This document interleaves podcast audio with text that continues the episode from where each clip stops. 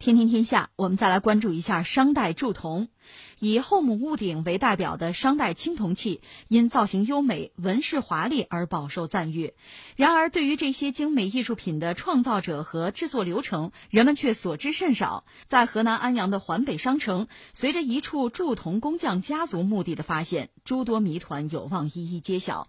中国社会科学院考古研究所研究员、安阳工作站副站长何玉玲说：“几年来，我们先后发现了四十二座工匠墓，对其考古发掘之后判定，他们属于一个从事铸铜生产活动的家族。这是我国首次明确发现商代青铜工匠家族墓地。这是一个特别有意思的新闻，我觉得非常值得关注，我也个人非常感兴趣。”大家这两天要听我们另一个节目，就是《今天大不同》的，我会讲到一个人，就是林徽因。嗯，呃，因为正好她生日到了嘛。呃，林徽因这两天成了一个网红，是因为有人就用那个 AI 把她的那照片，十六岁照片、少女照片修了一下。嗯，有人说修完了之后看着像个网红，是吧？挺漂亮的，呃，人挺漂亮。对，呃，这就说到她的爱情，有一段很有意思，不知道大家知不知道，就是她的夫君。就是梁思成，嗯，那是搞建筑的啊，是个沉默寡言的人。曾经用了一星期时间给他做过一个铜镜，嗯，就是完全用古法来做的，做了一个铜镜，嗯，就做这个模子什么的雕刻，然后这个铸容什么的，就整个很复杂。做成了之后，呃，是在美国宾夕法尼亚大学，可能他找一个教授，嗯，就是研究中国的这个古文化的，你看看这是哪个朝代，让他鉴定一下。那位晕晕乎乎的，看着像南北朝的，完说了半天。自己送给女朋友的啊，这这个挺有意思一个事儿。就是你看，他已经很清晰的知道，就青铜器的这个制作、铜镜的制作这个手法，他是会的。嗯，而且那小铜镜后边刻了不少字儿了，这他干的事情能干，就是一个人手很巧就能做。呃，但是你要说到青铜器呢，中国的就是最早的制作这个技艺，这还是非常高超的。其实这就说什么呢？一个说。中国人使用或者制作铜器，这个历史非常久远了，大概是公元前五千年到三千年之间，就那个阶段吧。这个仰韶文化的，它有一个叫江寨文化遗址，就有那个黄铜片啊，黄铜管就有。后来还有那个龙山文化，就那个铜的那个刀子是有的，就作为工具是有的。但对我们来讲，大家印象最深、最引以为傲的还是商代的这个。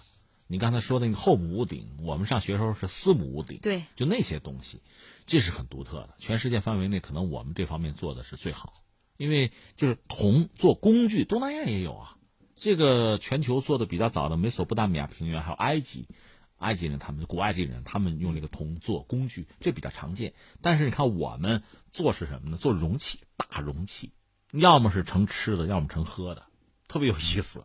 为什么？你说这是吃货吗？当然不是了，是干嘛？祭祀啊！嗯，这中国有一个词儿一说，大家明白礼呀，礼，嗯，礼貌的那个礼，这是祭祀用的，这东西很关键的，而且做的极其精美，上面的那个饰纹，包括铭文，就是显示了非常高的技艺。那所谓青铜呢，就是铜锡铅那个合金，这个合金的比例是至关重要的。这个你拿捏不好的话，那你这东西就是这个材质可能会比较脆或者比较软啊。那你拿捏到最好，这是经过很漫长的摸索的过程，而我们恰恰做到这一点了。呃，如果说到这个问题，这就有意思，事儿就多了。一个是我们简单解释一下商朝嘛，商商王朝大约是在公元前十六世纪到公元前一零四六年吧，就是考古学家告诉我们，大概这个阶段就是商王朝。那经历的时间也不短了。那你想过没有？如果说你有本事做这种青铜器，那意味着整个的一个过程，就工艺的流程哈。你先干嘛？最早干嘛？采矿，你得有矿。目前我们了解的情况是什么呢？就是做铜器要求的这个铜原料，也是考古发现，就商代的采矿遗址哈，包括这个矿冶遗址比较著名的有一个江西瑞昌铜岭，那儿呢是商代的，就是开采的很早了，在江西。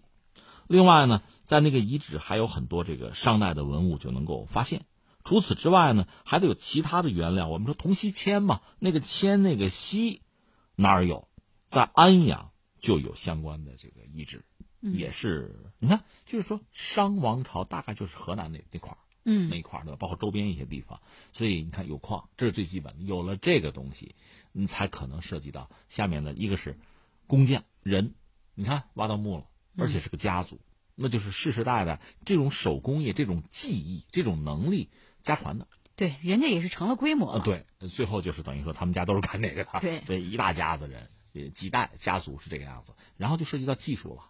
一个是代代相传，一个是还要有拓展，还要创新。你刚才讲的这个墓，我大概看了看这个相关的这个报道哈，说里边有一些物事可能就是在做实验，嗯，就是留下来的那些东西，那些物件是作为他们那些匠人在做一些试验，是不是有一些创新哈，在做这个东西。嗯，我看那个图片，就是上面有好多跟模子似的东西。呃，那个应该叫饭，嗯，就是所谓陶饭嘛，就是模子呗。嗯。实际上，现在有一个词儿叫模饭，那个模其实当年就是那个模子那个模嘛，模范就是这么来的。呃，用用陶器吧，就先做出这个模子来，然后融化的那个金属哗往里倒成型。当然，这我们说容易，真正做起来是非常精细的，因为温度控制也很重要。对对。另外，你看很多这个，你看我们说那个后母屋顶上面那些字，你想这是。非常非常精美的。你说一说商王朝，让我们印象最深的就俩事儿，一个事儿是什么呢？我们不说武王伐纣什么的，一个是甲骨文，再一个就是青铜器，太精美了，巧夺天工。而且青铜器还有一个，它除了这个成品以外，它还涉及到这个社会关系、社会交往，它还涉及到这个技术，嗯，也涉及到刚才我们说的这个采矿、冶炼整个这个工艺流程。所有这些东西，它意味着什么呢？就是生产力的进步，包括交往、交流。对，其实也就反映出来当时社会发展的一个状况。对你，比如说我喝酒，喝酒意味着什么？那酿酒，酿酒意味着你有多余的粮食。嗯，你饭都不够吃，酿什么酒嘛？对吧？那死多少人呢？所以就说生产力发展了，你才有酿酒的可能。这是一个例子啊，呃，我们刚才讲青铜呢，涉及到这套东西，就是青铜器，从最早的这个你得找矿矿石啊，冶炼，整个这个过程，最后出来这个成品，这个技术实际上就是商的这个技术很高超，高超最后呢，我我看到一些研究哈，这个也和大家嗯交流探讨吧。一个是什么呢？从黄河流域到长江流域，就传播这个技术的传播、交流啊发展。另外呢，像这个三星堆，说三星堆里面有一些这个铜器哈。呃，它那个技术可能就是受到了这个我们说商朝的这个技术，就青铜技术的影响，但是它又有它的独特之处，有创新，又不完全一样，所以这里面可能确实有一系列的相互之间的借鉴，就是交往交流带来的发展吧。这对我们今天也是有启发的。你某些国家动不动技术封锁是吧？给你搞这个，你就别发展了，对吧？你要想发展，就是相互之间的交流创新，这个过程是不能被打断的。嗯。另外就是趁着你这个新闻呢，我也搜了一些青铜器，就是我们古代那些东西，包括技术看了看，觉得真的是太佩服古人的智慧了。嗯，可以给大家介绍介绍。那今天你看我们我们来个三 D 打印行吧？嗯，你各种奇形怪状的东西我给你打出来，都可以打出来。嗯，那时候哪有这个呀？你刚才说陶范，这是最基本的，对吧？就弄个模子嘛，往里倒倒金属，那个就是融化的液体，最后它干了之后不就出来了吗？那个是最基本的。在那个基础之上，还有好多巧夺天工的，就是说这个这个人脑洞开的有多大哈。嗯，比如我就查古代，就是那个商朝吧，它有这么一个东西叫做铜酉，铜就是材质的铜的啊，青铜的。有呢，就是就是一个器皿吧，就相当于一个小壶吧。啊，它那个有字怎么写呢？呃，你先想象一个这个上海的上字，嗯，就是那一竖一横是吧？嗯，底下那一横呢，呃，你先不要它了啊，巨大的巨字儿。把那开口在竖的给它封上，那字念有，也是个容器啊。这个容器好玩在哪儿呢？它有一个有个把手，就能提着，有这么一个拱形的这么一个，就是罐子上面有一个拿手提的这么一个提梁。嗯，这你不说很正常？我弄一个弄个木头的都行，不是？人家是铜的，而且中间是空心的。对啊，人家当时是你怎么做出来的？你说你弄个什么陶范，你怎么做？不是那么简单的，这就涉及到他这个工艺哈，特别有意思。它叫什么呢？叫做烧尸法。烧就拿火烧，失去的失，烧尸法就他做这个提梁就这么做出来的。而且他不是一次做出来的，他需要把这个工艺哈，把这个流程分一下。你看啊，那个提梁本来像绳子一样，你拿绳子一系，或者弄个其他材质的，人家是铜的，而且还能活动。它这个技术属于二次分分别的分铸铸造的铸二次分铸技术，就是先把这个罐子做好，然后呢，这个罐子上做出两个环儿来，然后再提一根绳子是吧？把那绳子绑到环上啊，然后把那个绳子用泥巴裹起来。另外，这个泥巴不是把那个绳子糊起来吗？你留个孔啊，然后就可以把这个里边的绳子烧掉。嗯，烧掉之后，这泥巴里形成一个空腔，对对吧？有洞是吧？嗯然后你往里灌灌这个金属的溶液吧，然后你等吧，冷却成型，呃，都弄好之后，你把外边那个泥，呃，泥巴的那个、嗯再给它去掉模子呗，嗯砸敲了它，这就完了，做成了，很神奇是吧？但你想想也不难是吧？就是慢点，一步一步做出来，能做出来。但是你想，他做出来了，我们现在事后诸葛亮说还能做能做，人家当时设计、人家创意的时候，人家是怎么想你的你？想是怎么做出来的？真是以当时啊的那种技术哈，真是了不起了，做出这样的东西。所以今天你说我们说什么手机呀、芯片呀、人工智能、高科技呀，这是我们这个时代拿出来的最好的技术和工艺的一个载体。